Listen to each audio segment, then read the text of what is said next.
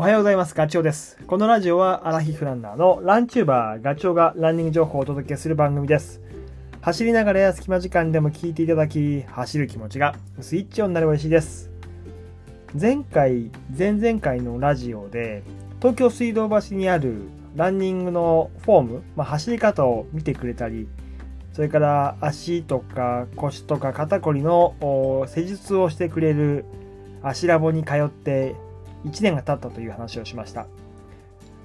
そのアシラブをやってる小野寺先生が開業をして10年経ったということでちょうど1年前に走り方を変えて自分を変えたいランナーを1人募集して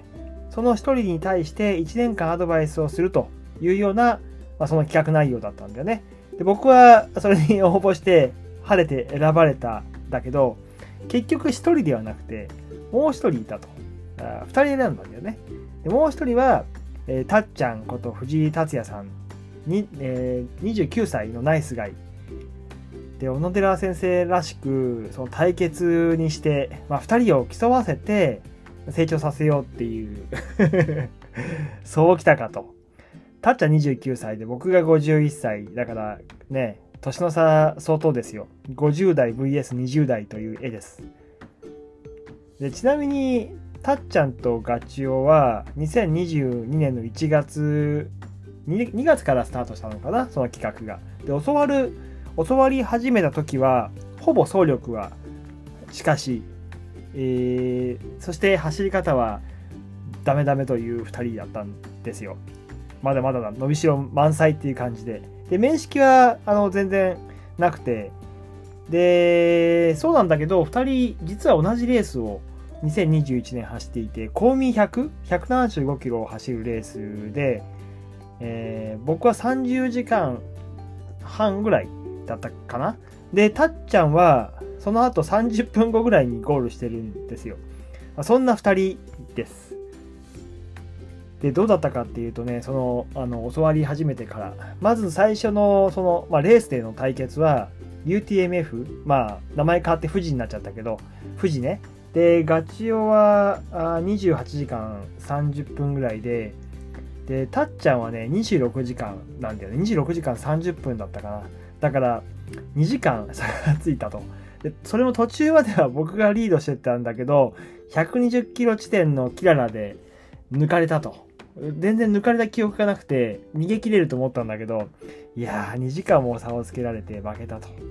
で、その次の勝負が10月ね、えー、レイクビア100で、ここはね、43時間僕かかってます。43時間30分。で、たっちゃんは38時間なんだよね。38時間30分。もう完敗ですよ、これは。5時間差をつけられて、もう最初スタートした時から、あのもう遠くにいました。それもちょっと僕はどのくらい離れてるかわからなかったんだけど、まあ、結果蓋開けてみたら5時間ついてしまったかということで、まあ、結構僕の中ではね、そんなついたのかというダメ、心理的なダメージはあったんだけど、まあ、だけど、そんだけ差が開くということがね、表に出てしまい、やっぱりね、あもっともっとやんなきゃいけないなっていうか、その、何？学びの深さが違ったんじゃないかな、そのやる気も含めてね、ちょっと反省したですよ。なんとなくこう、トレラン歴は僕の方が長いかったから、その経験値で補えるっていうふうに思ってたんだけど、実際ね、蓋開けてみたらこのぐらい差がついちゃってるんで、まあ今年、もうその、えー、小野寺先生の企画が終わってるけど、まあ、あの、たっちゃんにはね、僕の方から、あのー、勝負を挑ませてもらいたいなというふうに思っています。で、実はもう今週末のフルマラソンで 2人は一緒になるので、フルマラソン対決です。あ次こそはちょっと頑張らないといけないなっていうふうに思ってます。まあ、そんな正直ね、こんな風に チ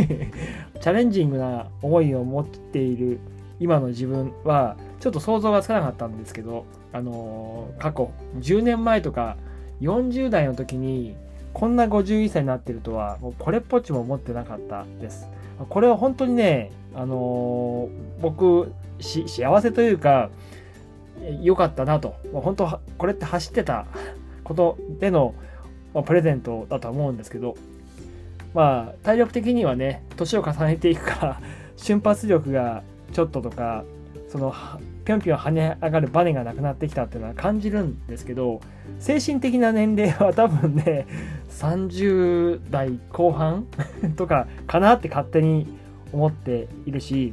やっぱりそのたっちゃんに負けたくないとか、次こそはっていうあのレースあのタイムをクリアするとかっていうそのチャレンジングな気持ちになれるのはやっぱり走ってたことが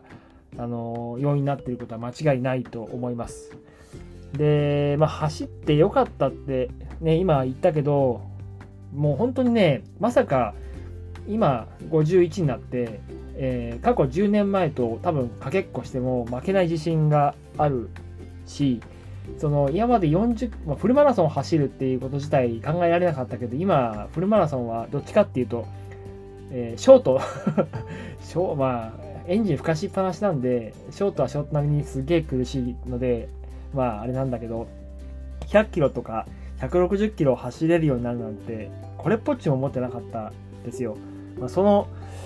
ねかつゴールした時の達成感とかその成長していく実感あの総力が積み上がっていく実感っていうのはやっぱり自信にもなるしね。あの走っててよかったなっていうふうに思うし。であとはその友達がどんどん増えていくっていうところですね。友達の友達が友達だったりとかするんで。で知らないうちに雪だるま式にあの増えていく感じです。YouTube をやり始めてさらにそのあの広がり方が増えていきました。ありがとうございます。会社とかだと、やっぱりね、同じ部署でいつものメンバーっていう風になっちゃうけど、あの、やっぱこういう趣味を通じて、あの、出会う人たちとは、ちょっと感じが違う。まあ、利害関係がないとかもあるけど、年齢もバラバラだし、性別もねあ、性別がバラバラって言わないか。いろんな人たちと会うし。で、ね、もう年齢で言うと、たっちゃん29歳でしょ？30代の人もいるし40代の人もいるしもう先輩もねいるし、もう点でバラバラなんだよね。職業も会社の経営者がいたり、お店をやってたり、お医者さんとか学校の先生とか、もう本当いろいろ。これってやっぱりランニングが好きっていうことで集まったので、共通の話ができるし、その苦しさを分かち合えるとか、楽しさもね、あの知ってるがゆえに、なんだろう、話が止まらないというか、なんとなく相手が考えていることも分かっちゃうのでなんかこう共共感し合えるところがあるんですよね。そこも一つ魅力だと思う。であとはまあ本当走っててよかったなと思うのは 健康になっていくというか1日3食であと睡眠もね1回目閉じたらもうストーンと落ちるしだかすごいこう規則正しい生活ができてると、まあ、それをしようと思ってるまあ、こともあるけど、結果、体が疲れてるから、そうなるし、エネルギー補給しなきゃいけないから、しっかりとご飯食べるという、そのリズムがね、すごくできてると思います。で、走ったことによる、その、お腹の空き具合、ガツッと食べて、言うと、ちょっとご褒美にケーキ食べたりとか、甘いもの食べたりとか、まあ、僕はあんま食べないけど、ラーメン食べたりとかね、えー、ビール飲んだりとか、まあ、そういうような楽しみも、プラスアルファで味わえるのでそこはやっぱりあのやっぱ運動してないと食欲ってところもあのないわけじゃないけど走った後のあのエネルギー不足のあの感覚ではないと思うんですよね。うめえっていうその感覚が味わえるようになったことはなんか一つ喜びが増えた気がしています。であとは健康っていうか怪我うんまあ、走り出す前は腰痛とかね片頭痛とかあったんですけどそれももう一切ないし病気もなくなりましたね。まあこの前感染症にかかっちゃったけど。っていうことで本当に走ってよかったなって心から思っています。なのでこれから走ろうかなと思ってる人とかはちょっとぜひあのやってやり続けてほしいなというふうに思います。すごく体力的にもそうだけど、ポジティブに考えられるチャレンジング精神みたいなのも養えるので、おすすめです。はい。えー、勝田まで、勝田マラソンまであと4日。あの、ドキドキそわそわしてますけど、頑張ります。それではまた明日お会いしましょう。バイバイ。